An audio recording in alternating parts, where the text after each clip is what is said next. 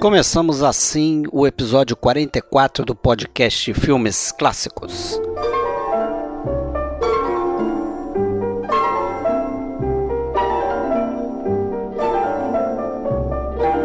Hoje iremos até a França para falar de um dos grandes clássicos do cinema francês e também mundial, a estreia na direção do então crítico da revista Carrier do Cinema, François Truffaut, no filme Os Incompreendidos.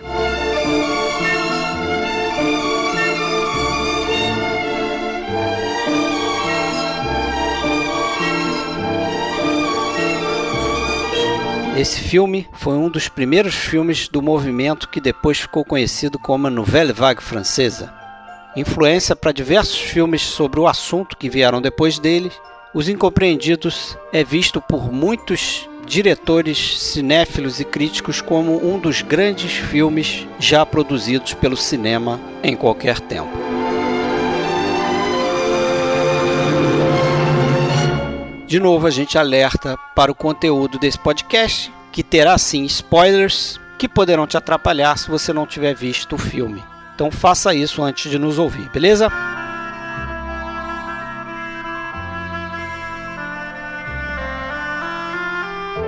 Você já sabe, para entrar em contato com a gente, né, você pode fazê-lo de diversas maneiras. Você pode entrar na nossa página no Facebook, em facebook.com/barra podcast filmes clássicos. Você pode acessar a nossa conta da Filmou. Né? A gente tem lá o login de podcast filmes clássicos, é o nosso nome de usuário. Procura a gente por lá. E você pode, claro, acessar o nosso site oficial que é www.filmesclassicos.com.br. E se você ainda quiser, pode fazer parte aí do nosso grupo no Facebook, né, que também se chama Podcast Filmes Clássicos.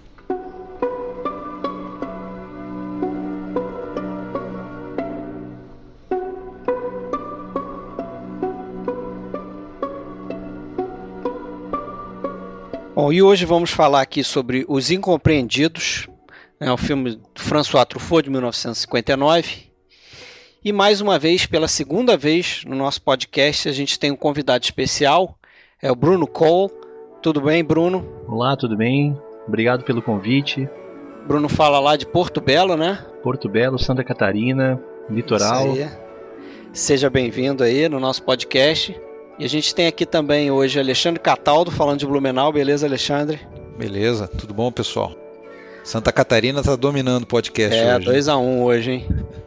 Eu sou Fred Almeida, falo aqui do Rio de Janeiro, sozinho no Rio de Janeiro nesse podcast.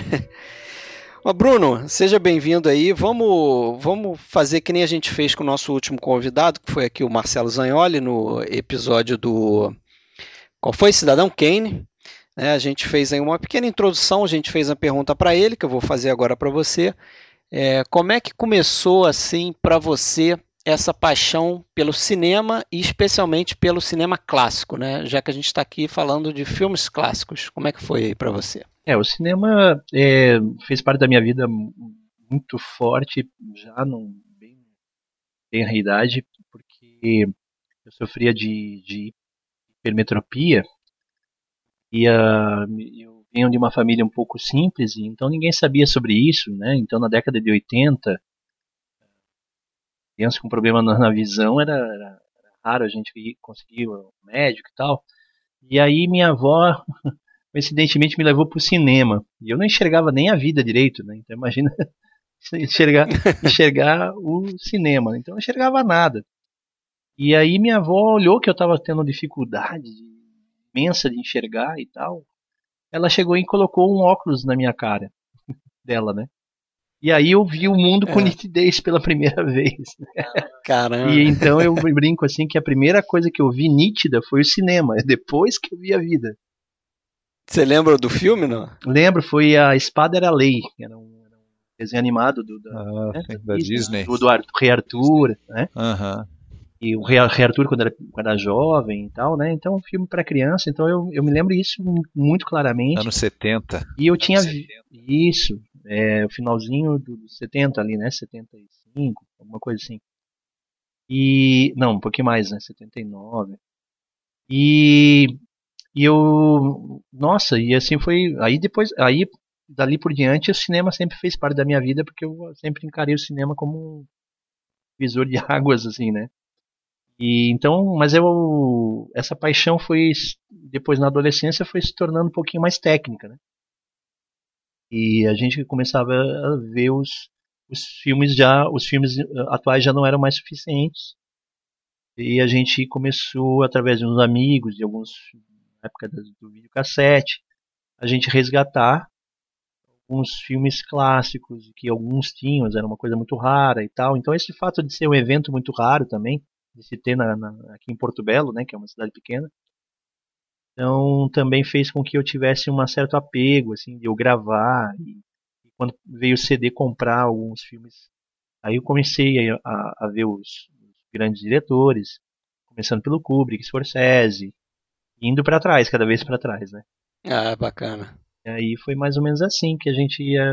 Agora a gente não consegue não ver, né? Agora, pelo fato da internet, a gente sempre dá um tempinho para resgatar um, um filme clássico. Ah, bacana. Então, semelhante aí, até com a nossa experiência aqui que a gente relatou nesse primeiro episódio que a gente fez, né? Através do, do VHS, depois DVD, né? Muito Isso. bacana essa história aí. Caminho é. legal. É, essa é bem, bem, bem, bem. Eu conto isso nas, nas minhas aulas aí, o pessoal então fica bem encantado. De certa forma, de certa forma também o cinema ajudou a sua hipermetropia a ser descoberta, né? Exatamente, ficou, exatamente. Ficou descarada ali, né, pra sua avó. E o meu segundo filme foi o Star Wars, né, daí 7. Guerra nas Estrelas? Sim, Guerra nas Estrelas. É o primeiro, né? legal. Primeiro filme mais, né, dentro depois de, de uma animação. E aí eu sou um fanzaço também, sem ser muito nerd, mas, mas afetivo, né? Um fã afetivo, né?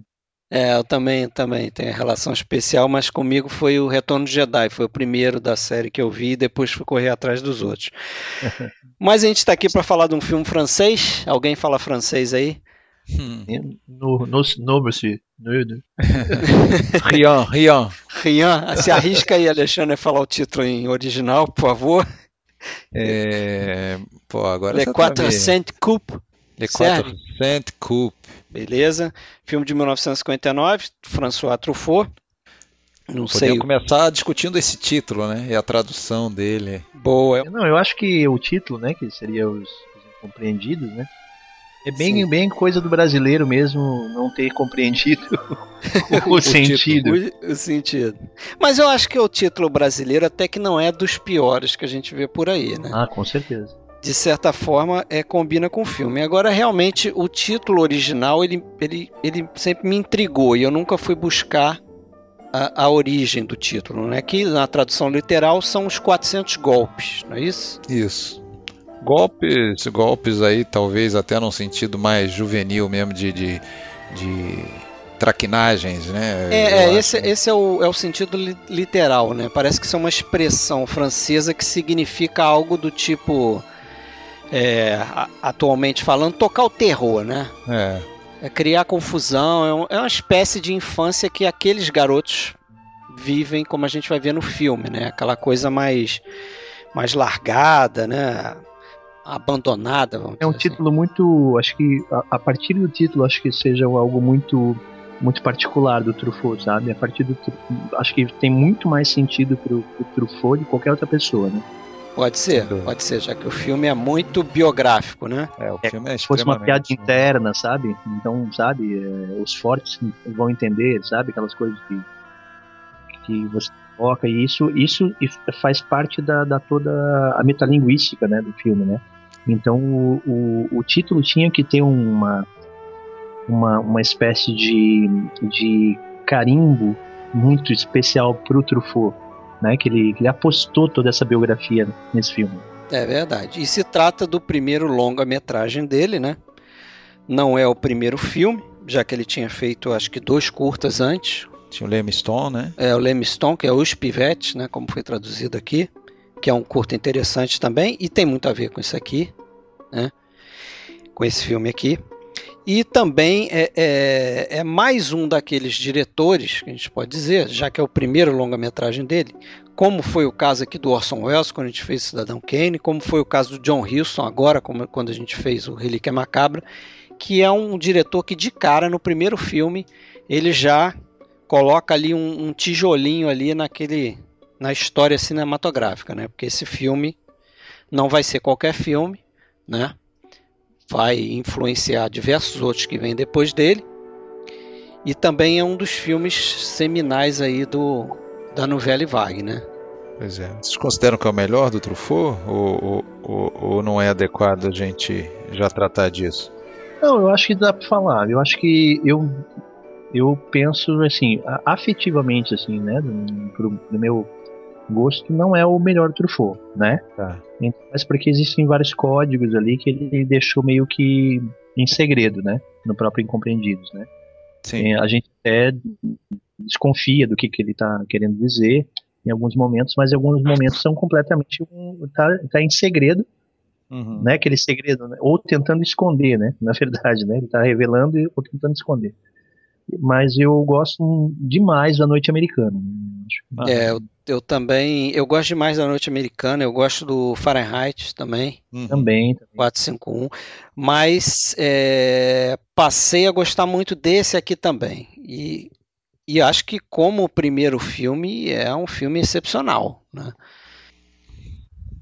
É, eu, eu tenho um carinho especial, eu, eu tenho dificuldade de dizer se é meu preferido, gosto de vários outros, mas é, esses dois que vocês citaram, A Noite Americana e o Fahrenheit 451, são, são ótimos filmes, mas não sei, eu acho que eu acho que ainda é o filme que eu tenho mais prazer de rever do Truffaut, que é, é são é Os Incompreendidos, sem dúvida nenhuma.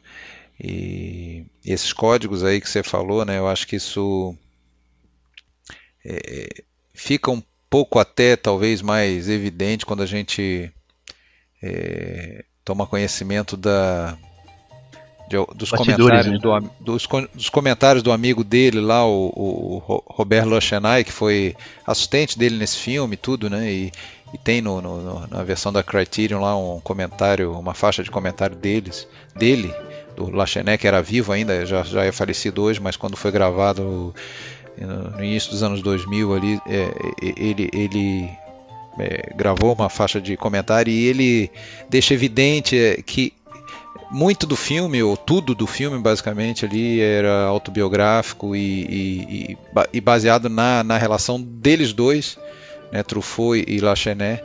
Que está no filme como a figura do René tá no, é, seria a, a, figura do René.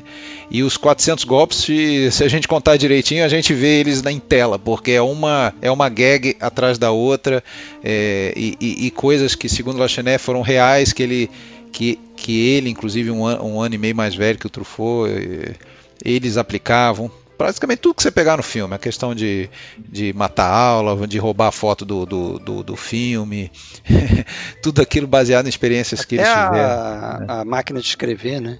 roubar a máquina de escrever. Então, é, é, você, vê, você vê ali que, que esse filme, além de ter uma um contexto muito autobiográfico, não só o Truffaut, né? Ele misturou talvez experiências até do próprio amigo, como se fossem do, do, do Anel também. E, e, e, também tem uma questão temporal ali que você vê fatos acontecidos ao longo de 4 ou 5 anos, né? entre, sei lá, os 13 anos até os 16 ou 17 do, do, do Truffaut, culminando com ele também indo para um, um reformatório, né? E além disso, você vê isso mostrado com uma sensibilidade tremenda, né, os olhos, pelos olhos do, do adolescente, né, e cercado por um universo adulto monstruoso, né, e, e ao mesmo tempo trazendo e sedimentando as bases aí da, da novela Vague, não que tenha sido o primeiro filme, não, porque não foi, mas evidentemente que ele está muito alinhado né, com o que estava sendo feito naquele momento. É curioso que esse filme ele não era para ser um longa, né? Ele é o primeiro filme de uma série de filmes sobre o personagem do Antoine Donnell, que é, como a gente falou já, uma espécie de, de espelho do que é o Truffaut, um né? Alter ego. Um, um alter ego. ego. Você falou a palavra certa, está me fugindo.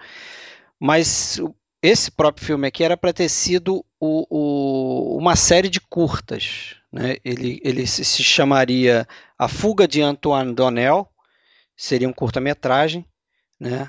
e acabou que eles sentiram ali que tinham material para fazer um roteiro mais longo, Né? Esse roteiro foi feito junto com um cara chamado Marcel Mussi, que foi muito importante no, no, ao longo do filme, porque ele era inclusive professor, é, tinha dado aula em colégio, então ele ficou responsável por fazer os diálogos do roteiro e boa parte da, dessa relação de professor com aluno que a gente vê e aquele, aquele ambiente dentro da escola é, tem muito do Marcel Mussi ali. É o primeiro roteiro que ele faz para um filme também.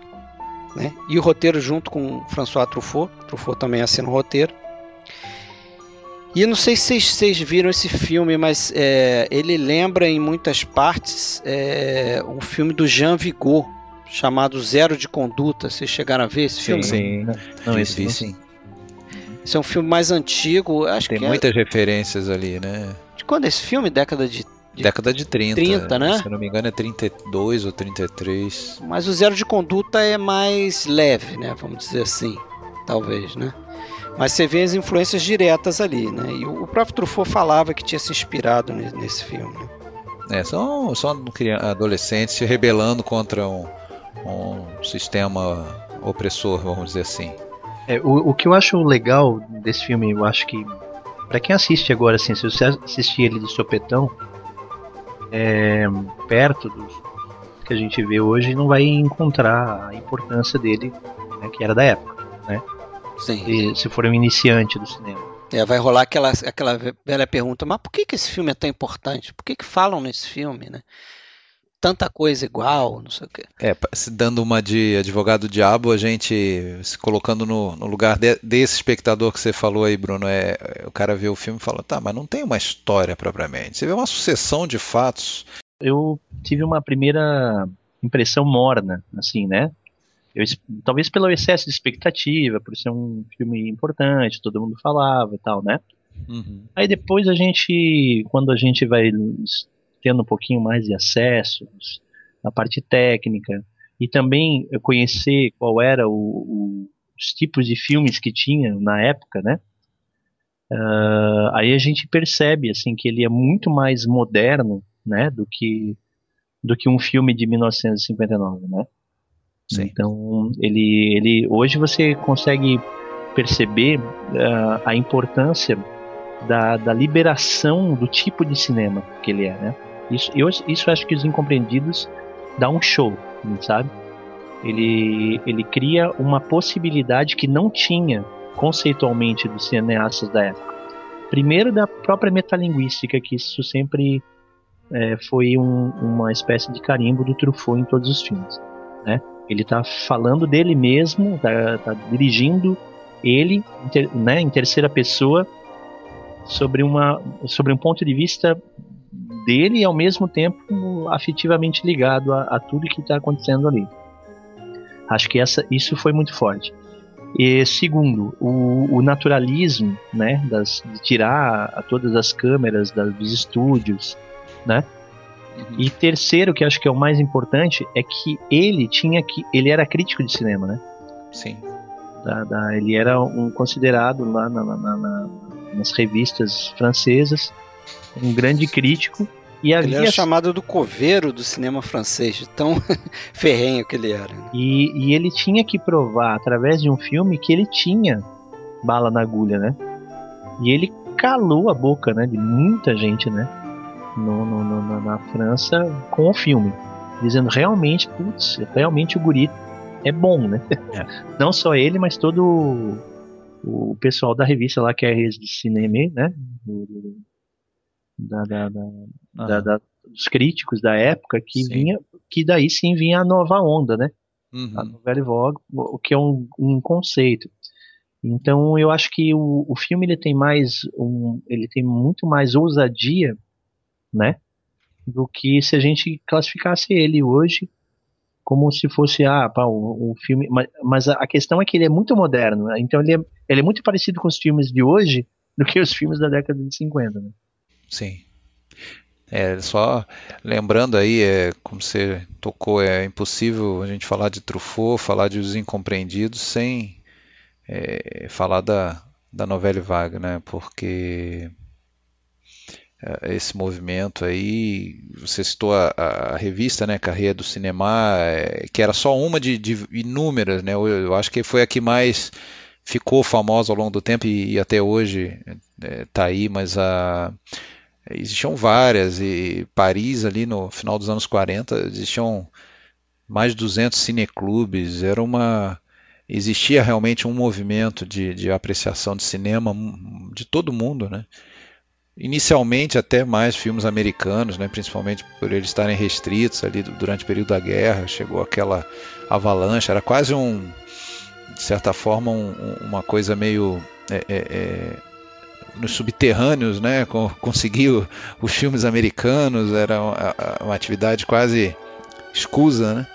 E, e, e, isso movimentou muita juventude e, e, ele, ele, propriamente ali ainda numa tenra idade mesmo, né? Um adolescente de 13, 14 anos que devorava filmes é, com, com, com rato de cinema e aquilo tudo que a gente vê até nos incompreendidos de matar aula para ver filme, de fazer arquivos em casa do, do, sobre os diretores e para isso ele roubava as fotos no ah, saía madrugada ele o, e, e, esse amigo lá o Lachané saíam é, é, uma hora da manhã no, nos finais de semana para roubar as fotos do, de diversos cinemas da região e, e justamente porque eles colecionavam isso é, então essa, essa paixão dele, de certa forma, eu acho que todo cinéfilo é, que se preza, como eu acredito que nós três somos, né, e o cinéfilo que vai estar escutando a gente, ele meio que se vê um pouco nessa figura do, do Truffaut e dos demais ali integrantes desse movimento, porque ele repete é, isso, né? Ele repete isso naquele na, na noite americana, né?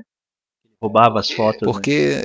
é, é, talvez é o que a gente, é, era o que a gente queria ter tido a oportunidade né, de, de conhecer aquilo tão de perto e, e, tão vivazmente.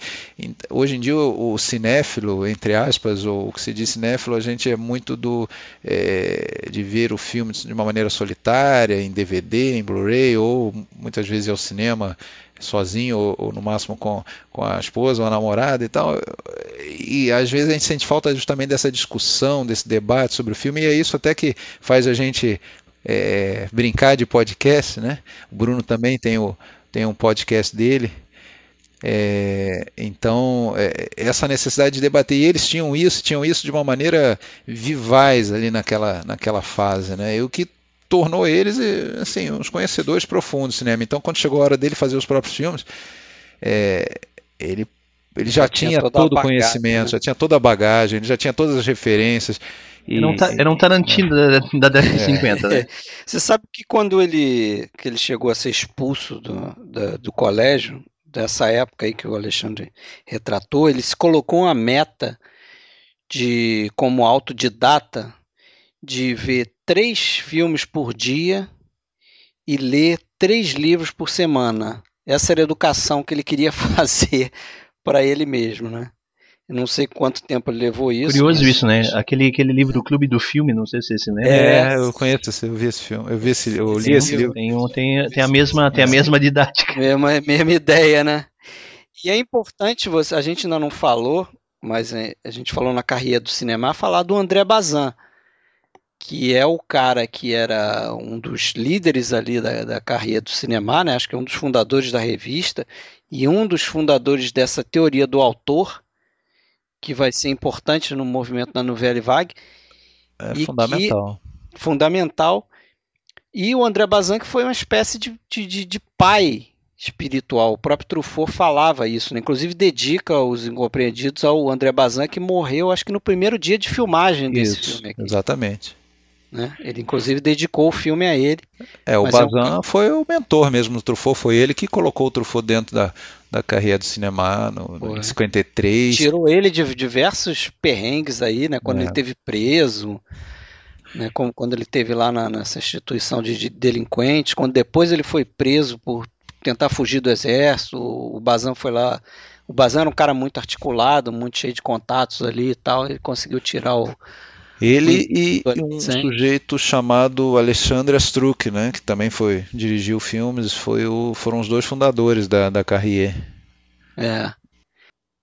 É, tu vê que, tu vê que assim, um filme grande assim, é, tem, tem, tem muita mão, né? Tem muita mão. É, Sim. E ele não podia fazer um, um, começar com um filme a não ser com a própria vida, né? Ele sabia que sabia que ele tinha um grande roteiro dentro da, da, da sua da sua história e era e, e, e, ele, e ele queria fazer isso, né? Transportar o cinema para uma para uma uma pseudo realidade, né? né? É, uma uma reprodução bio, mais metalinguística do que ele biográfica, né? né? Porque ele também não, não vou dizer que é uma é, porque a biografia de si mesmo é complicada, né? Sim. Né? Não é, não é, é uma, ela é uma, ela é um, é um ponto de vista de quem viveu e não de quem foi visto vivendo, né? Uma coisa assim. É, inclusive ele, ele, ele, ele às vezes era criticado por isso, porque do jeito que o filme retrata a mãe, a figura da mãe dele, por exemplo, né? É essencial ele nunca teve filme. uma é essencial. Ele, ele nunca teve uma boa relação com a mãe. Se a gente fizer uma relembrar um pouco da infância dele, né? Ele, ele morou muito tempo com a avó. Isso, inclusive, o personagem do Antônio Donel fala no filme, né? Morou antes com uma enfermeira, né? E só depois ele, é que ele foi morar com a mãe, já um pouco mais velho. Então, inicialmente ele não teve, acho que depois, quando ele tinha 8 anos, que ele foi morar com a mãe. Mas isso porque ele foi é, um filho bastardo, né? Entre aspas. Ele não tinha o pai dele. O, a mãe dele não era casada com o pai dele. É como no filme mesmo, né? Como no filme. O Inclusive, cara casou com a mãe um ano depois. Fala isso na, com a psicóloga, né? É, naquela cena da psicóloga ali, é, que a ali gente pode comentar. É, uma, é a cena de catarse do filme, né? É uma cena é. para você entender praticamente metade dos, dos feitos, dos problemas do Truffaut. E inclusive ele não conhecia o pai dele, né? O pai dele faleceu sem ele conhecer e parece que anos depois, quando já era adulto, é que ele contratou uma, uma agência de detetives que foi descobrir que o pai dele possivelmente foi um de dentista judeu, entendeu? Só que foi uma relação da mãe dele fora do, do, do casamento. Mas ele morou com a mãe e o padrasto, né? E ele não tinha relação boa com a mãe, como não tem o Antoine Donnell. Inclusive ele tinha relação melhor com o padrasto dele, como é no filme né? E o padrasto dele é que vai dar o sobrenome de Truffaut para ele, né? Isso. Ah, e aquela, aquela situação dele flagrar a mãe com um desconhecido na rua, isso aconteceu de verdade, está relatado pelo, pelo Lachenet. É, é, é foi uma experiência que, que real. É um ponto, dele, que né? é um ponto do filme chave, né? É um ponto chave, né? Que aumenta a descrença dele naquilo ali, né? Naquela. É, eu, eu, eu, já vejo, eu já vejo um pouquinho diferente esse, esse ponto. É, ele cria uma expectativa no público com isso, né? Com, com, essa, com essa descoberta de que algum momento do filme ele vai usar isso contra ela, né? E ao contrário, e ao contrário disso, ele simplesmente guarda com ele guarda. esse segredo e esse tipo de, de, de plot, vamos dizer assim, né? Possível, eu acho que naquela época do, do cinema não era possível. Entende o que eu quero dizer? É, esse tipo de plot do, do roteiro. Todo mundo achava que isso aí era um tipo uma ponte para o final do filme. Né? Sim, sim. Uma hora vai se desmascarar a mãe, entendeu? Uma hora ele vai pegar e jogar. E ele simplesmente deixa aquilo ali como um, um fato completamente normal na vida de qualquer pessoa.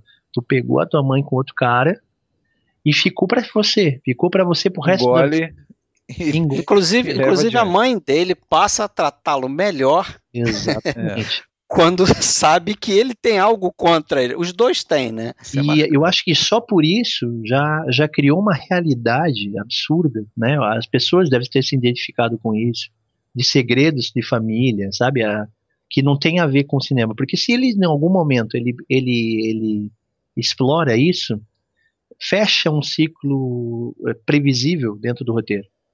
Sim. E ele deixou aberto. Porque ele diz assim, oh, cara, essa é a minha vida, não é a, a vida que você quer que eu tenha, né? É, não é uma vida escrita por um roteiro, né, que vai dizer o que, que vai acontecer com o personagem ou não. É o que aconteceu, próximo do que aconteceu com a minha experiência, né, com a experiência dele, Truffaut. O roteiro, ele foi, foi uh, indicado para Oscar, né, de melhor roteiro. Ele não foi indicado como melhor filme. Sim. Em 1960. Ele foi indicado como melhor Isso. roteiro. Melhor roteiro. Então, também estava naquele ano estava na década de 1960 estava tava pesado, era bem ur, era quanto mais quente melhor, né? Verdade. É. Então, então quer dizer, o que sobrou para ele, que é justamente aquilo que, que impressionou, acho que a maioria das pessoas, é quanto à realidade, a pseudo-realismo, né? O, ele, ele conservou as coisas que acontecem realmente na vida. Que é, olha, aconteceu isso, mas eu guardei, né? Coisas que em filmes comuns ele tinha que fechar antes de o cara ir embora pro cinema. Ele não, é ele não fechou, ele deixou abertão. Né? É. Isso é tão importante para a maioria do, do, dos espectadores, ou, ou pelo menos se, eh, se é, é, considerado como uma, um roteiro perfeito, aquele que tem início, meio e fim, que é muito comum até hoje a gente ver pessoas saindo do cinema ou comentando o filme falando, ah, esse filme, pô, não, não tem, não tem final, não tem um fim, não tem, não, não, e aí, e aí, e agora? Tipo, como se ter um final fosse a, a qualidade. O que, que acontece com ele, né? Mas uh, não resta nenhuma dúvida, né, que o voltando ali ao, ao, às razões do, do anel, né, ser como ele é, que a questão familiar dele é, é sofrível, né, porque a mãe não, a coisa da, da, da traição é, é, é, realmente é o que menos pesa. Até concordo com você, Bruno. Isso não chega a ser relevante. Não é isso que, que faz ele virar um pequeno delinquente, não. É, é mas ela é completamente agressiva com ele e, e não dá atenção. E o padrasto, apesar de ser gente boa, também não não tá ligando muito para nada, né? Não tá não tá muito preocupado em, em, em, em dar é, é, eu, vou, le vou, levantar um, uma bola aí para vocês. Eu, eu ainda penso um pouquinho em complexo de Édipo, cara, sabe? Eu acho que no fundo, no fundo, o, o Truffaut ali, ele, a relação da mãe com, com a mãe, apesar de ela não não não dar aquela bola, sabe aquele lance de você amar uma pessoa que não te dá bola? E tipo, pô, ela deveria dar bola para mim e eu amo cada vez mais ela por causa disso, sabe? Uhum. Mas o Lachenet, o Lachenet fala isso, tá? É, eu não sei se então você está é, ou você está sintonizado. Você está sintonizado porque ele fala exatamente isso. Ele fala que é, ele, ele era o melhor amigo e ele diz que era o único verdadeiro amigo do Truffaut naquela época e que ele realmente tinha uma, uma paixão pela mãe e que sofria muito com essa, apesar dele é, não, não, não expor isso o tempo todo, mas ele, ele sabia que ele tinha uma, é, um, um, sofrimento pelo, pelo certo desprezo que a mãe tinha por ele, né? Pelo, pelo não é desprezo, né? Mas pela indiferença, né? Indiferença seria melhor. É, como no filme lá tem o pai que vai às corridas no final de semana, o, o pai e o, o, padrasto e a mãe do Truffaut na vida real eles eram adeptos das escaladas. Então todos os finais de semana praticamente eles iam para alguma montanha para escalar e deixavam ele à deriva lá no, no, em casa sozinho e por isso até ele se juntava pra, né, na vida louca aí com, com o amigo dele saíam de madrugada para roubar cartaz de filme, roubavam leite na tudo que a gente vê no filme, roubavam leite lá que o leiteiro deixava, ou seja, por outro cinema, lado né? propiciou né? a ele, iam muito ao cinema, propiciou a ele essa certa liberdade para para testar o, o mundo, né? Já com 14 anos, vamos dizer assim. Liberdade da mãe, né? A liberdade que a mãe tinha, né? A liberdade que ele via na mãe, né? A mãe era completamente livre, né? Na cabeça dela. Tem uma, tem uma cena que eu gostaria de, de lembrar vocês, que é a cena que, tá, que ele é preso. Cara, aquela cena é a mais bonita do filme. Ah, eu, eu, eu gosto também dela, quando ele chora, né? Ele chora porque ele, ele tá preso e ele vê Paris, entendeu? tipo, indo, fugindo dele, né? Aquela cena que ele tá, tá, tá, tá, na verdade perdendo Paris, né? Que é, que é, que é justamente a rua e toda, toda a liberdade que ele, que ele, que ele tinha conquistado até então, né? Uhum. Daquele jeito dele. Cara, aquela cena, putz, pra mim é, é de cortar o coração. Né?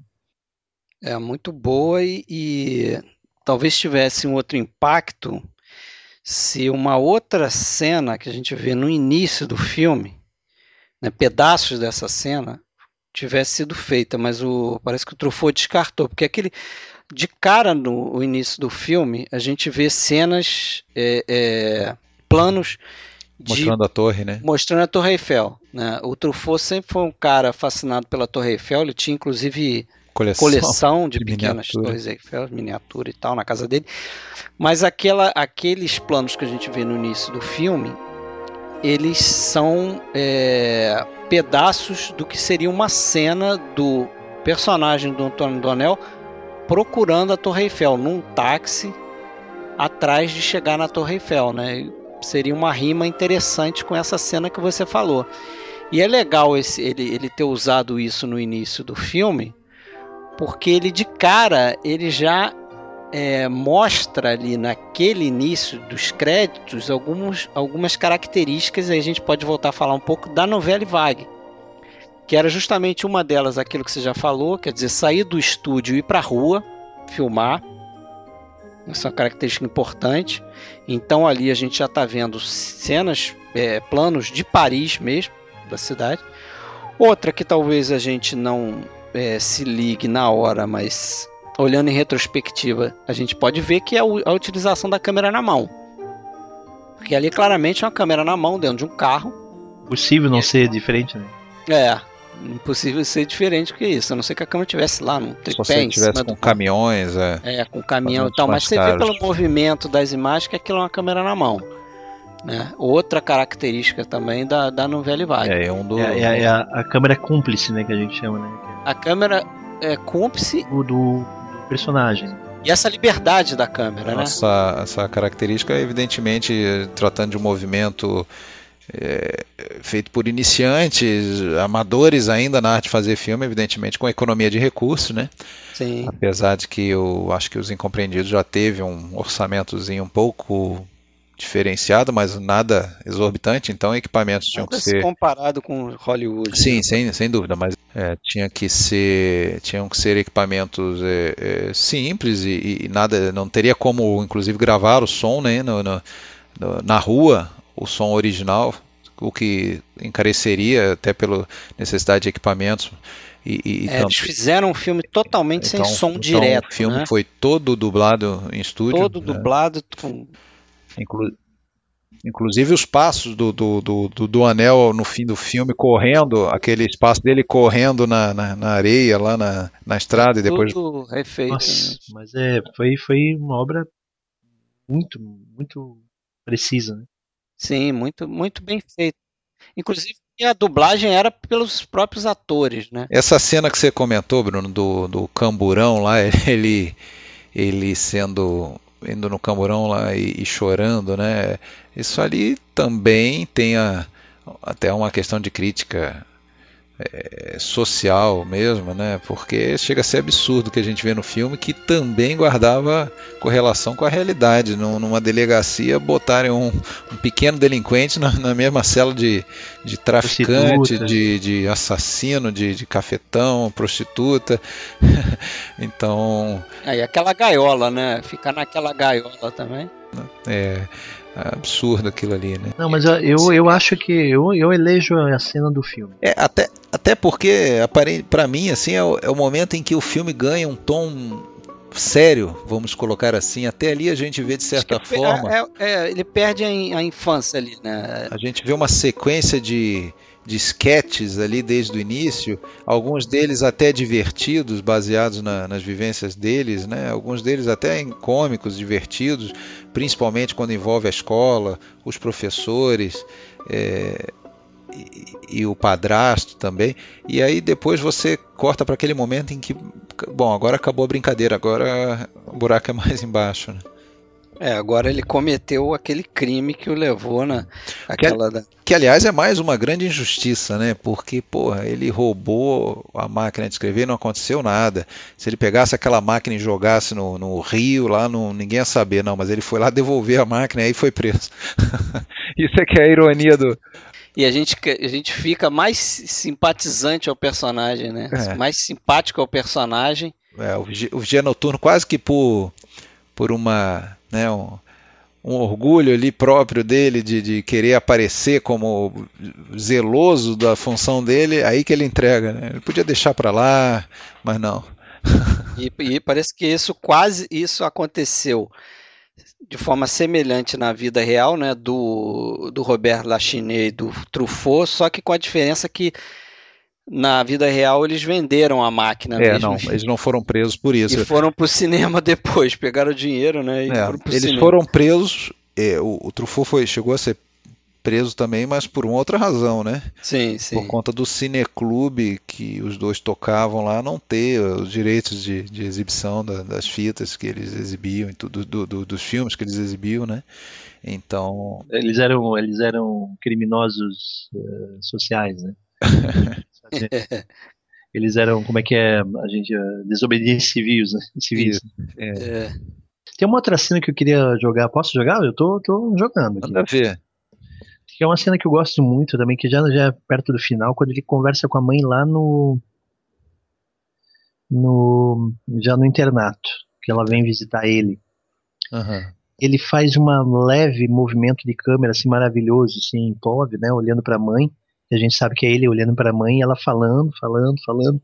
E ele só pega e levanta um pouco a cabeça, né? A câmera é levantada um pouquinho, Ele, Ele vê o tava- chapéu. que ele estava mais prestando atenção no chapéu do que na conversa. Aham. né? E mais um motivo pelo qual que eu acho que ele, ele, que ele, assim, o que ele amava na mãe dele era isso, tá entendendo? Pô, Aham. como é que ela conseguiu essa, esse chapéu, tá ligado? Tipo assim, o pai não comprou, ela não tem dinheiro, sabe? E acho que É. isso passava na cabeça dele. Sim, E isso sim. passava na minha É. também, né? Na hora É. que eu vi. Mas isso tem outros momentos, por exemplo, quer dizer, outra cena boa, aquela que ela, a mãe, é, coloca ele, né? Que pra, sai do banho, sei lá, dá um banho nele e bota ele na cama. E aí Ela tá tem toda um diálogo. com ele e tal. É, ela tá toda mostrando carinho pra ele, não sei o quê, e acho que chega a, a- a oferecer um dinheiro pra ele, né? E ele dá uma olhadinha pra cima, assim, né? Você vê, você vê como ele é um, é quase um adulto ali em corpo de criança, né? Porque ele tem essa percepção. Ele, ele percebe algumas coisas. Ela, eu não me lembro exatamente o que, que é, mas ela oferece alguma coisa pra ele e a sensação que ele tem ali parece é que ele sabe que ela tem esse dinheiro porque o amante dela deve ter dado dinheiro pra ela, entendeu? Tava, tava corrompendo. Eu acho que ele, ele, tinha, ele tinha um fascínio pelo que ela era, sabe? A pessoa que ela, que ela, que ela conseguia ser, sabe? Né? Ela fugia, ela conseguia fugir do, de todo, todos os problemas que tinha ao redor, entendeu? Então esse, isso estava muito claro pra mim, assim, que ele, que ele, tinha um fascínio, assim, puta, minha mãe é, é do cacete, sabe? Tipo, como se a gente tivesse um, alguém da família que, que, que, que faz tudo que eu gostaria de fazer, né? E por conseguinte era, a mãe dele, né? Interessante é que aquele cara que faz o amante dela é o é o crítico Jean, Jean Duché, né? É, O que aliás é uma, uma coisa é, que está impregnada, tem vários cameos no filme aí, né? várias participações. Tem a Jane Morro. É uma marca registrada da, da novela Vague, né? Parecia que tinha um espírito colaborativo muito grande entre, o- Ah, sim. é, entre o, Principalmente em custos, né? Fazia por amizade mesmo, né? A Jane Morro tá no Você filme. vê a Jane Morro, né, na cena lá do cachorrinho, a mulher que tá procurando o cachorrinho, né? Mulher procurando o cachorrinho. Você vê quem vai. É, você tem o Jacques Demy, que, é o cara policial. que fez o, é, faz o policial, mas é o cara que dirigiu os Guarda-Chuva do Amor. Não sei se você Uhum. viu esse filme, meu Bruno. Sim, sim, Com a sim. Catherine legal isso. Deneuve. Com a Catherine Deneuve, filme belíssimo. Ele fala, né, ele é aquele policial de cap, né? É, o Jean Paul Belmon- Belmondo, ele faz uma participação só dublando, né? Ele é uma das vozes ali quando ele se esconde naquela gráfica, que ele passa a noite na gráfica e tem um, Isso. um diálogo em off. Belmondo tá ali. O Godard também. Eu acho que o Godard na cena da delegacia tem uma voz dele na dublagem. É, isso eu já não sei. E o próprio François Truffaut aparece no filme, né? Aham. Sim, sim, ele tinha. Vocês perceberam? Naquele. Ele tinha sempre essa, essa, essa passagem, O né? Rotor. Rotor que chama. Ele e o, De- e o Bro, Brocard, né? Que eu acho que era assistente dele no filme. Philippe Brocard, do, do Brocard. Aparece também? Não sei. É é legal esse. esse essa máquina Philippe de Brocard. de brocar. É. Esse, esse rotor, como você chamou, no parque de diversões, eu ouvi a outra trilha de comentários, né? em que é, o, o, cara lá, esqueci o nome dele, que faz o comentário, ele, ele chama atenção para esse, cena. Esse, essa cena, esse brinquedo, ele lembra muito, né, o fato dele, dele ser um cilindro que roda e tal, e o plano, a subjetiva que o, que o Truffaut dá do menino olhando para cima e as pessoas lá fora, cria um efeito que parece muito com o Zoetrope que o Ziotrope, o que, que era? Não sei se vocês conhecem, mas era, era um, um dos, dos, precursores da imagem em movimento. Era um, sim, era um sim, cilindro sim. pequeno. Que ia fazer com animais, né, e tal. É, ele, ele tinha diversas frestas ali naquele cilindro, e entre uma fresta e outra você tinha imagens e Imagem, e aí você só via aquela que aparecia e... É, você olhava através de uma fresta ali, rodava aquilo ali, e você ia vendo através das frestas o movimento daquela animação, né? Aí tinham animais e tal.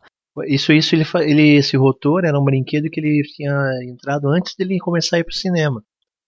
É. No filme. Isso é uma, de repente, é, um, é a passagem, né? A passagem Pode ser, né? Uma, como se fosse uma ponte, né? Do, do... É, sempre que eu vejo esse filme, eu só me fico me perguntando se, se, ainda existe algum parque de diversões no mundo com um rotor. Que eu, ah, que eu queria ir.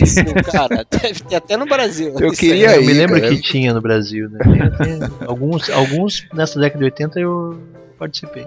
Voltando aí ao, a, a, as cameos, né? A La Hitchcock, né? Como é, uma, uma referência importante para o Truffaut posteriormente, né? Mas uh, temos aí o ator Jean-Claude Brialy, que faz aquele cara que que ajuda a Jane Morro e, Sim, e, manda, e, é, ele, né? e manda ele embora, né? É. e claro, você já falou o próprio Truffaut. O, Truffaut nesse rotor. Broca, né? no, no, rotor, né? É, é um dos homens ali. O Broca. E e é isso, e esse espírito colaborativo interessante que no ano de 1959 é, cinco diretores de peso aí na, na, na, na Novelle Vague, talvez dos maiores, estrearam, tiveram seus filmes de estreia, né? Nesse ano justamente, que foi o, vamos lá, o Truffaut, né? Longas pelo menos, Truffaut com os Incompreendidos, o Godard, né? Com o os Acossados, com o Acossado, o, com Acossado, o né? Acossado, é. Acossados é outro filme, né? É, o, o, o Rivette, o Homer e o Chabrol, né? Eles iniciaram e os, os anos seguintes aí foram, foram não, diretores foram, aí. Foram, foram muito, muito criativos, né? Criativos, né? Eu, eu, eu tô dando uma olhada aqui, assim, um efeito também de, de, de, observação, que eu sou, sou, um cara que gosta de ver a, como é que tava o mundo, né, na época do, dos Incompreendidos. Eu tô vendo aqui que os indicados ao roteiro original do Oscar era, era Intriga Internacional, né, olha só, uhum. o Morango Silvestres. Só isso, né? Dureza, né? Dureza, cara. E ele tava ali, né? Tipo assim, então quer dizer, tava, tava só com samurais, né? e, e, nesse mesmo ano tinha Anatomia de um Crime, olha só. Outro filmaço, é, né? É absurdo, esse filme é absurdo.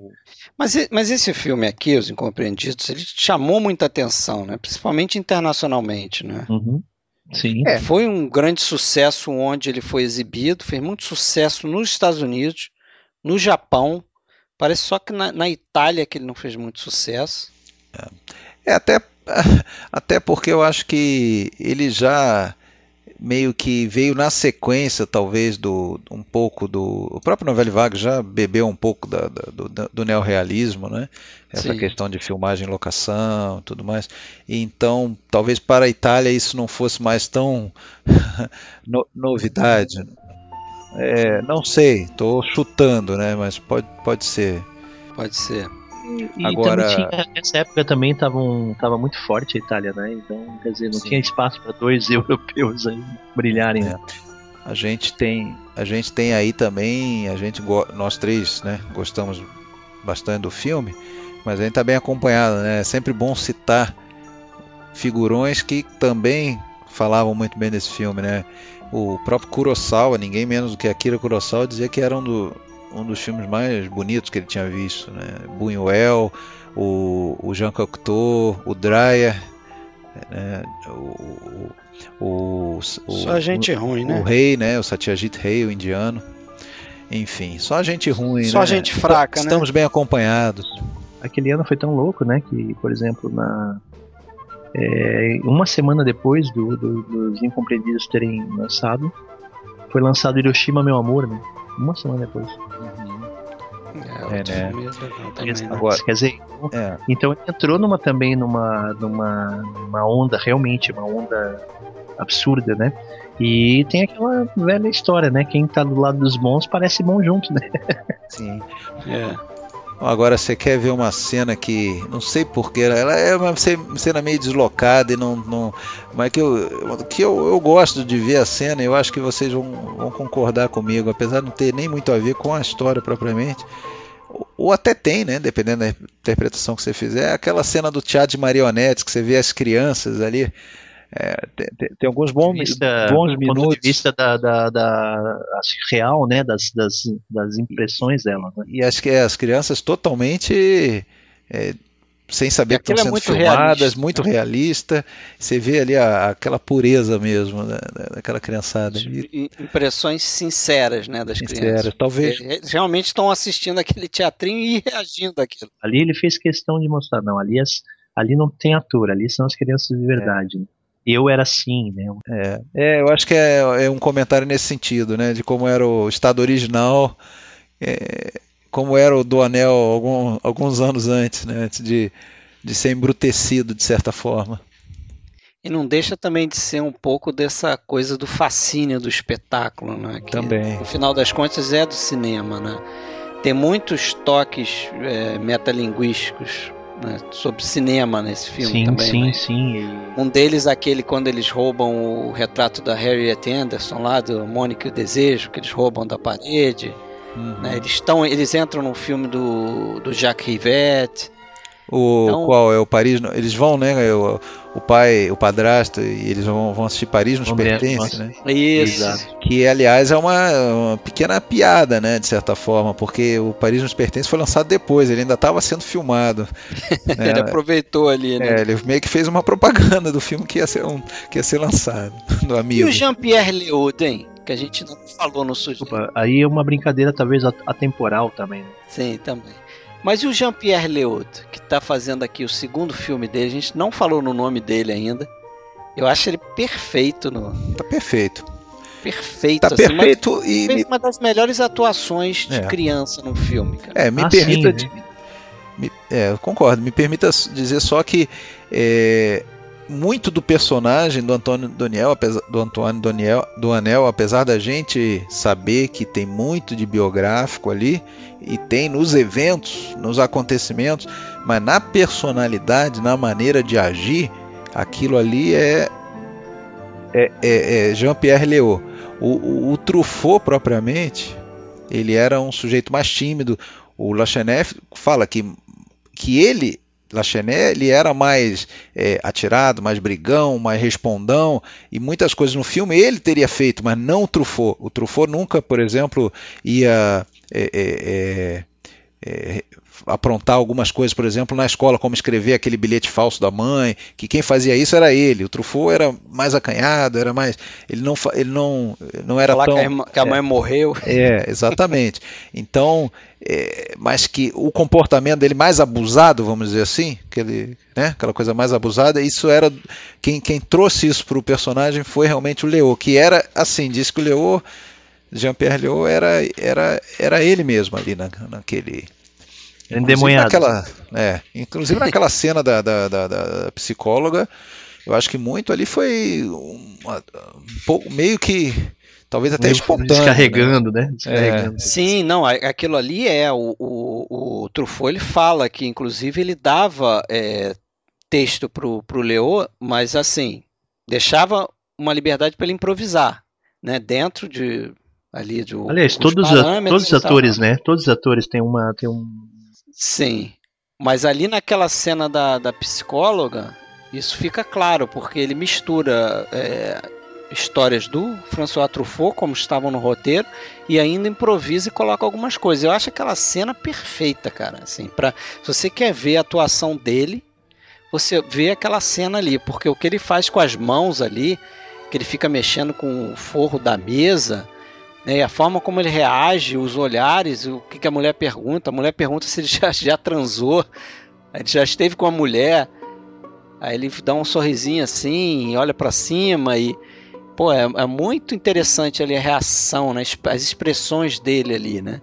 E é, é curioso que o, o, não sei se o Alexandre deve ter visto, não sei se você chegou a ver, o Bruno. O tem no, no nesse DVD da, da Criterion que o Alexandre falou, é, e tem no YouTube também pedaços da do teste de câmera do, do Jean-Pierre Léaud pro filme. E você vê como ele é um garoto né, descolado ali, ele tem facilidade de falar e de se expressar. E o que chamou a atenção no Truffaut foi o fato dele ter, parece que saído da escola, do outro lado da cidade, meio que fugido da escola, ter pego um trem sozinho para fazer o teste do outro lado, entendeu? Isso foi uma coisa que o Truffaut olhou e falou, pois, tem muito do personagem aqui nesse Cara, menino. Essa é a carga, né? Essa é a carga que a novela Vogue trouxe, né? É. Uhum. Essa é a carga, essa carga do, do, do evento, né? Que assim, que o, que o cinema não é, uma, não é só um ensaio, uma, uma proposta, a, a, um material pronto, uma, uma receita de bolo para ser entregue ao público. É, o próprio processo né, de, de do, do, cinema, ele, ele conta a história, né? E isso que, que, que foi o grande passo, acho que, que, que trouxe o, não só esse filme, mas os filmes da, da né, dessa época, é, é, é que a, a, o fazer o filme já é um filme, né? É isso que eles queriam fazer, né? Então a própria a própria teste contava quem seria o ator e não o contrário, né? É. Essa autenticidade era importante. E os garotos que não que não foram aprovados para o papel do Anel ficaram no filme, né? Fazendo o, o, o, os garotos da sala de aula, né? que tem algumas figuras ali impagáveis também, né? Principalmente o, o Canaã, se eu não me engano, o nome. É o menino que canta, né? Qual que canta? Não, tem um menino que canta no teste. Ah, é o Canaã, é o Richard, é ele, Richard Canaã que está também em outro filme do Truffaut, que é o Atire no Pianista. Não, aquele, aquela cena, aquela cena do menino, baixinho, baixinho. aquela cena do menino rasgando a, a o caderno. O caderno é ótimo. É, ele, é, é esse menino. É, é esse menino. Ele faz isso com uma naturalidade de morrer de rir. É, muito bom.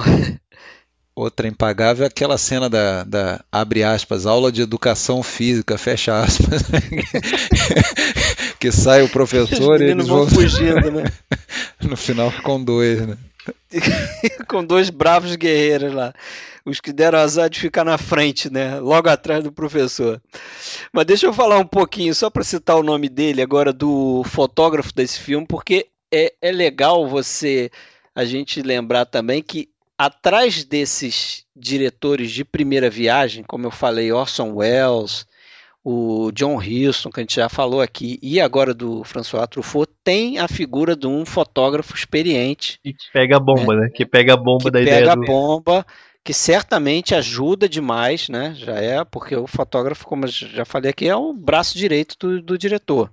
E nesse caso foi o Henri Decay, que era um cara já experiente na, na França. Né? Ele fez lá os primeiros filmes do Jean-Pierre Melville, por exemplo, Les Enfants Terribles.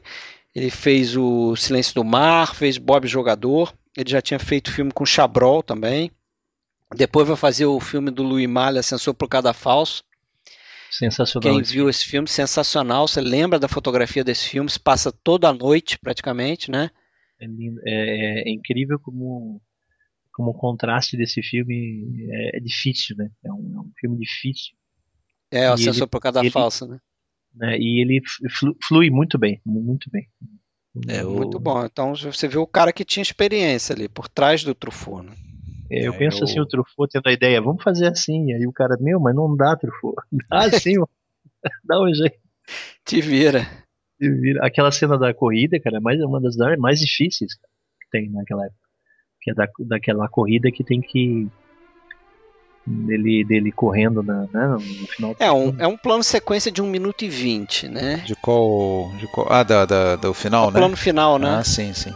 Agora, deixa eu só pegar o gancho nessa tua inserção sobre o diretor de fotografia, muito bem colocada e como sempre é. Aliás, assim, temos que te reconhecer que você é um, é, é um reverenciador dos diretores de fotografia em geral. É, sempre é, me chama atenção. e, e, claro, tem uma importância tremenda. Alguns se destacam mais do que outros, claro. Mas é, é uma coisa que eu sempre penso. Eu acho que todo cinéfilo pensa, tá? Se fala muito sempre dos diretores, né? Até a própria teoria do autor, né? Tende a, a colocar o diretor num plano é, quase divino, como o comandante em chefe de toda a obra, mas o diretor sozinho não faz um filme, evidentemente, né? E é claro que tem filmes aí que, como você pega o Cidadão Kane, né? Você tem ali a figura do Orson Welles em vários papéis, mas mesmo, mesmo ali não, te, não, não, seria o mesmo filme se não tivesse o Greg Toland, por exemplo, né? Ou, ou, ou você vê lá os filmes do do do Kurosawa sem lá o, o seu o Miyagawa, ou, por aí vai. A gente sempre tem que lembrar não só do diretor de fotografia, mas muitas vezes daquele parceiro roteirista é, ou do, do próprio compositor. E eu acho que a, a, a, cultura cinéfila em geral a gente tende a, a deixar um pouquinho de lado, né? Então acho que eu, eu gosto que você faz. Eu acho que eu aprendi, inclusive, a, a, dar mais importância a isso depois que começamos lá nossa nosso contato cinéfilo mais de 10 anos atrás, que você sempre citava diretores de fotografia. Ah, e aí eu aprendi quem que era lá o o. Pô, me fugiu não, o John Alton e por, John Alton. por aí vai. que antes para mim eram, eram desconhecidos, né? Então faço Mas aqui tem que o. Ser, né? Porque essa... cinema. É, ah, legal, exatamente, legal. é. Porque eu é acho que. arte colaborativa. Não, né? e, e, principalmente, né? A gente tá falando de imagem e movimento. Então, pô, o cara que, que realmente faz a imagem ser daquele jeito, né? Ainda que seja a ideia original lá do diretor ou imaginada por ele, muitas vezes até já é, storyboards, tudo já certinho, mas quem ajusta a lente lá e a iluminação e tudo mais é o, é o diretor de fotografia. É o que mais trabalha, né? Acho que é o que é. mais trabalha, né? Talvez seja o, o, técnico aí mais exigido, né? Não, mas eu, eu tive a oportunidade de dirigir um curta-metragem e é assim, cara. É, na verdade você tem o diretor, mas quem manda mesmo na, na no laboratório, né? No set é o diretor de fotografia. Sabe o que tem que fazer. Tem que fazer, sabe o que tem que fazer. Ok, é isso. Tudo bem. Então é assim que você quer? Sim. Então tá. Então agora dá licença. Daí ele, aí tu fica, o diretor fica quieto. É. E, ele, e ele começa a montar tudo e explicar para onde as pessoas têm que ir, tem que entrar e tal. E tira essa lâmpada daqui, tira essa coisa aqui, tira essa coisa aqui, tá incomodando aqui, essa cor aqui não. Tá, tá, e fica e ele fica trabalhando. Aí depois pronto, tá tudo pronto, pode rodar. Entendeu? Quer dizer, quem manda no diretor é o diretor de fotografia. Né? Meio por aí. Mas interessante. Mas, Mas tu querem falar do, final, do finalzinho do filme, que acho que é o, é o, Vamos, vamos falar do. Vamos falar desse plano, sequência aí, que né, acho que foi o plano mais difícil de fazer. Aquele, aquele longo plano de 1 minuto e 20 dele correndo e, e o carro, né? Deve ser um carro ali acompanhando ele com a câmera, né? É, é, é emblemático. É emblemático e, e para mim é, cria ali é, o, é o início do, do, do, que vai ser o desfecho do filme e o desfecho da sequência, né? Porque ele foge daquele campo de futebol, né? Eles estavam jogando e tal. O cara vai atrás dele.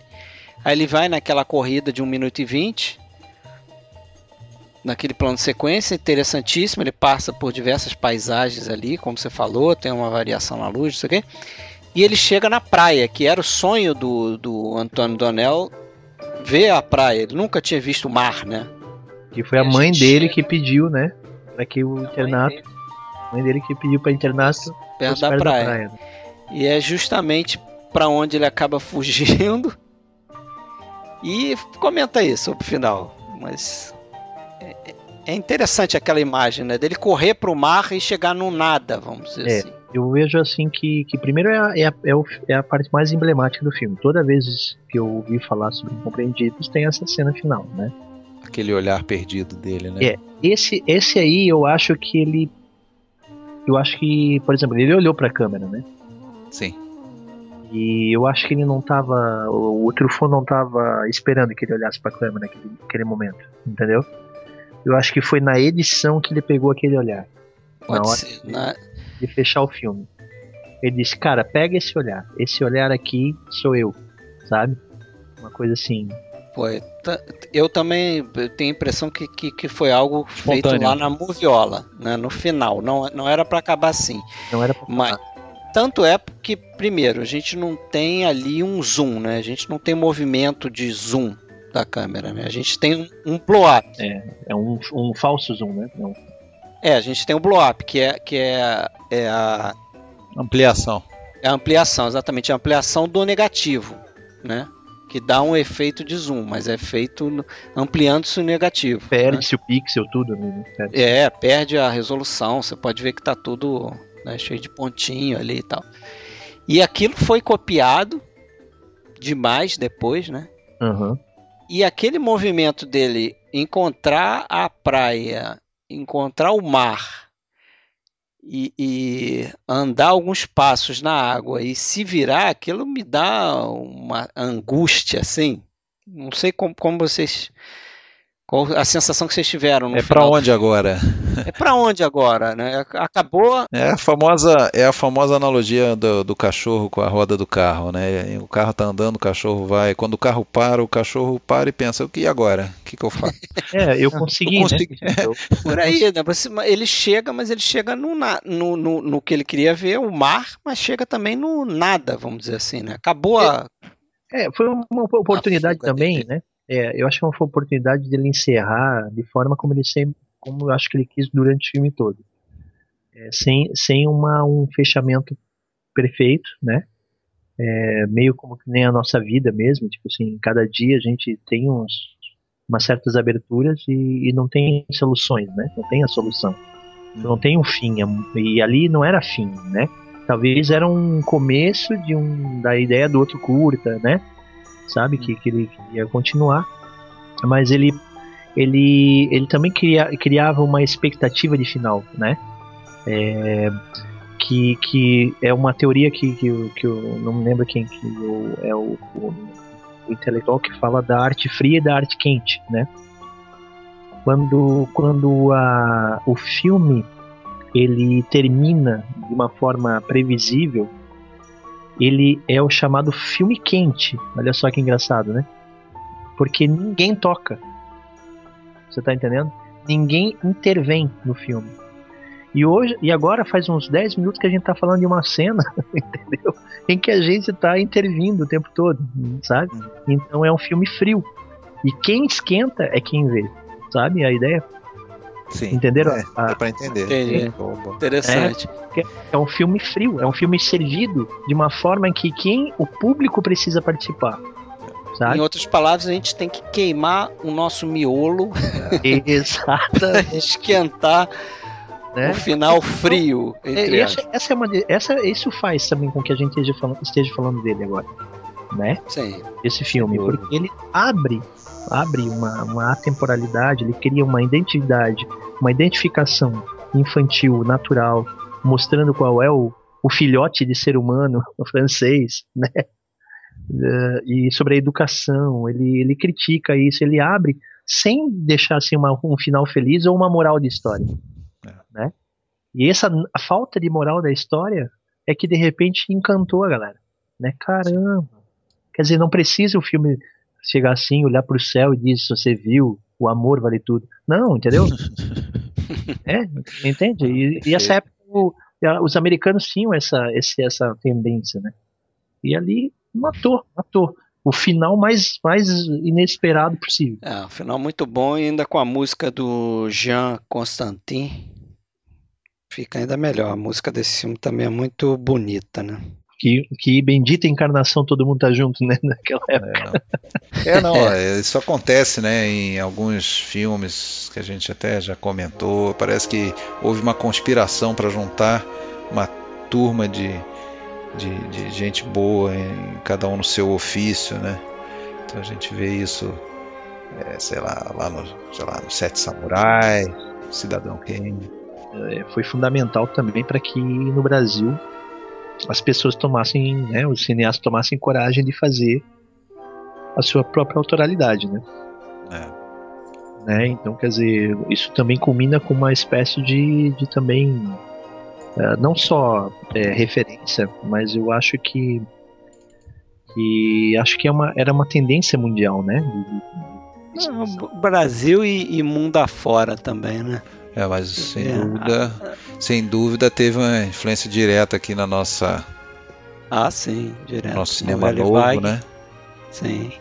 E tantos outros cinemas novos também. Depois vai chegar tardiamente, talvez, nos Estados Unidos, né? Com aquela ideia da nova Hollywood e tal, uma maior independência do cinema e tal, fuga dos estúdios, sem fugir muito, na verdade, nos Estados Unidos. Mas... Deixa, eu, deixa eu fazer uma pergunta então para vocês, assim, vocês, quais os filmes que vocês sabem que, na, principalmente os americanos, que você pode dizer que foram influenciados diretos pelo, pelos incompreendidos?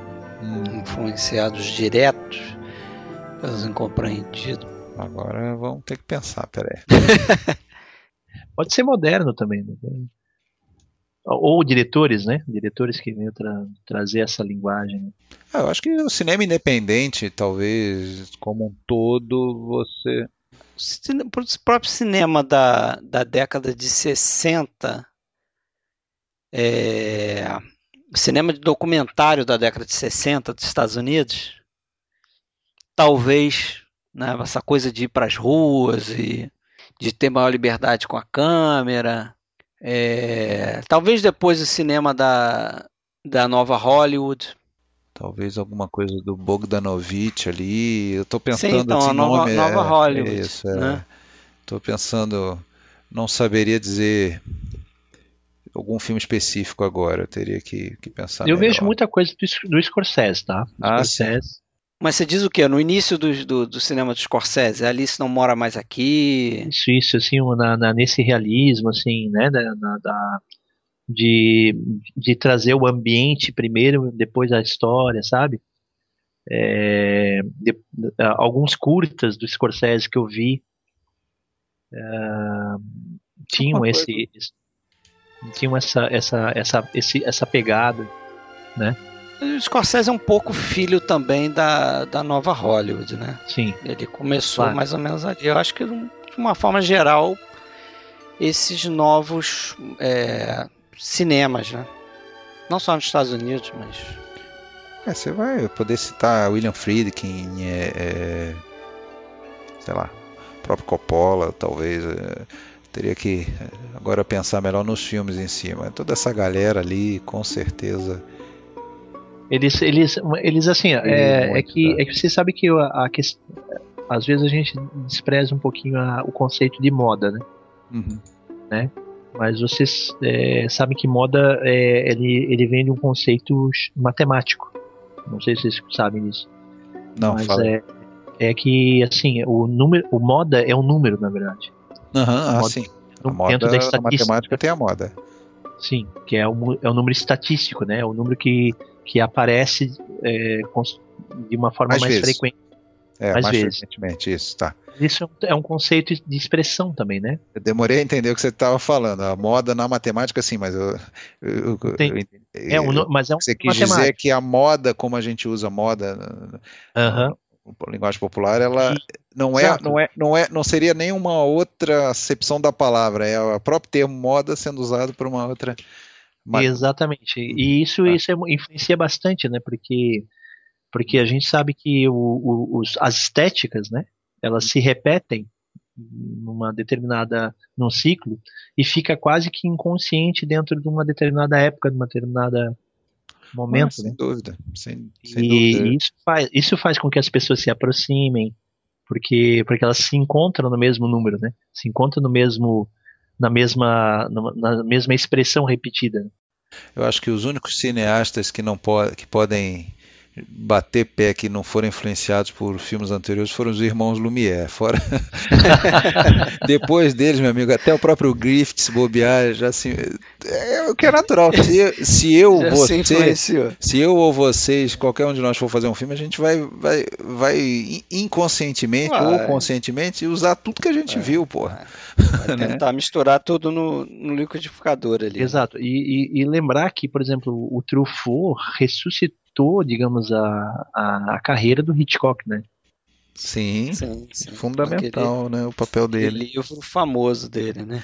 A gente vai um dia vai chegar a vez de fazer a filmografia do Truffaut toda, né? Merece. Sabe, chegamos lá. E só para a gente complementar, então, para dizer que a gente não citou, né? Porque esse filme é o primeiro de uma série de ah, filmes sim, com tem... o personagem do Antônio Donnell. Vamos dizer que a gente não falou isso. Uhum. O segundo deles é um curta-metragem, muito legalzinho também, interessante, chamado Antoine Colette. É, na verdade é, par, é um, um, um episódio, um filme de episódios, né? De cinco de episódios, episódios né? com diretores de cinco países diferentes, né? Tal, que é o Amor mas... aos 20, né? Amor aos 20. Dentro do Amor aos 20 tem lá um episódio chamado Antoine Colette. Amor aos 20 é, anos, na verdade. Vamos dizer o segundo filme, né? Que aparece o, o do Anel. Depois a gente tem o Beijos Proibidos, já é o Antônio Donel um pouquinho mais, a, mais velho. Com a lindíssima Claude Jade, né? Com a lindíssima Claude Jade, que vai voltar no domicílio conjugal. Já casados daí, né? Já casada com ele e depois vão se separar em Um Amor em Fuga. Que esse... esse, esse foi o único que eu não vi, é, cara, esse Amor em Fuga. Me desculpa aí os adoradores do Truffaut, como todos os que dão nota 11 para todos os filmes dele, mas uh, O Amor em Fuga é, fica, é fica bem aquém. O, o Amor em Fuga, na verdade, é uma quase uma colagem dos quatro anteriores. É uma montagem praticamente com pouca coisa, pouco material. Acontece, acontece com todos os grandes, né? Acontece. É. Sim. O medíocre opinião, sempre né? tá colado à genialidade, né? É. Esse, esse desse, dessa série aí foi o único e que eu tem não... algo que me, me marca negativamente nesses outros todos ali é que o, o Jean-Pierre Léaud, não sei, eu acho que o melhor dele foi realmente com aquela idade ali no, em 59, no, nos Incompreendidos. Depois eu acho que ele perdeu um pouco a graça, assim, como ator. Não sei, eu não vejo. Eu não, eu não vejo muita graça nele, não. Depois, sei lá, depois de mais velho. Ainda acho, continua achando interessante como ator, mas talvez o melhor tenha sido o papel dele aqui. Contar que ele fica muito parecido com o Roberto Carlos, isso me incomoda. isso me incomoda. E com o Truffaut também, acho fisicamente um pouco com o Truffaut, entendeu? A ponto de o Truffaut contar uma historinha de que ele entrou num bar num outro dia e o, o, o bartender lá, o garçom, falou para ele que tinha visto ele na televisão outro dia. E estava se referindo ao, acho que os beijos proibidos entendeu? Confundiu ele Truffaut com a figura do Jean-Pierre Léaud. Então, acho que até fisicamente se parece um pouco. Interessante, interessante. Mas acho que tá bom, né? Vocês têm mais alguma coisa a acrescentar aí? Não, eu só tenho que lembrar também que para fechar, assim, tem que é, só para lembrar que não foi falado, mas é, também havia uma certa uma certa é, muita influência da filosofia do Foucault, né? Na época, né? Do, do filme, né? Que sobre sobre a história toda do, do dos livros do Foucault na época, né? Que, que, que também era uma espécie de, de vanguardista de filosófico, né? E isso também é, incentivou também a, a, a possibilidade de, de, de, mostrar um filme que mostrava, né? Porque o, toda, toda a parte de, de crime, castigo da, das crianças, né? É, sempre sempre foi, foi influenciado, né? O, todo o cinema do Foucault, do, do Truffaut, em cima do, do da, da, filosofia do Foucault, né? Isso também era muito forte. Só lembrando, só lembrando um pouquinho da, que é o, ah, boa. É, que alguns, alguns psicólogos, né, os, o, eles utilizam os incompreendidos para explicar mais ou menos a filosofia do Foucault. Mesmo. É interessante. Muito bom. Dessa eu não sabia. Beleza, então. Valeu, Alexandre.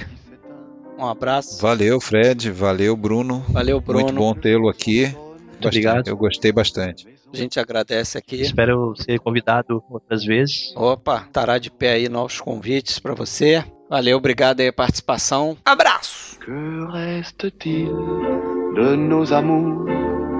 Que reste-t-il de ces beaux jours Une photo, vieille photo de ma jeunesse.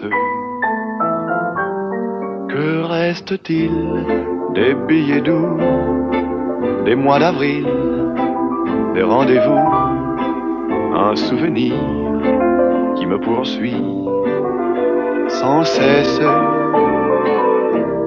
Bonheur fané, cheveux au vent, baisers volés, rêve mouvant, que reste-t-il de tout cela? Dites-le-moi. Petit village, un vieux clocher, un paysage si bien caché, et dans un nuage, le cher visage de mon passé.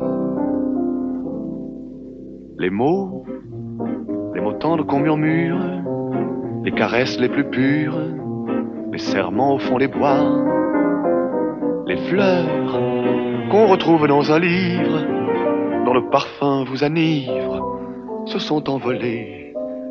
Pourquoi? Que reste-t-il de nos amours? Que reste-t-il de ces beaux jours? Une photo, vieille photo de ma jeunesse que reste-t-il des billets doux des mois d'avril, des rendez-vous Un souvenir qui me poursuit sans cesse? Bonheur fané, cheveux au vent, baisers volés, rêve mouvant, que reste-t-il de tout cela? Dites-le-moi. Un petit village, un vieux clocher, un paysage si bien caché, et dans un nuage, le cher visage de mon passé, de mon passé.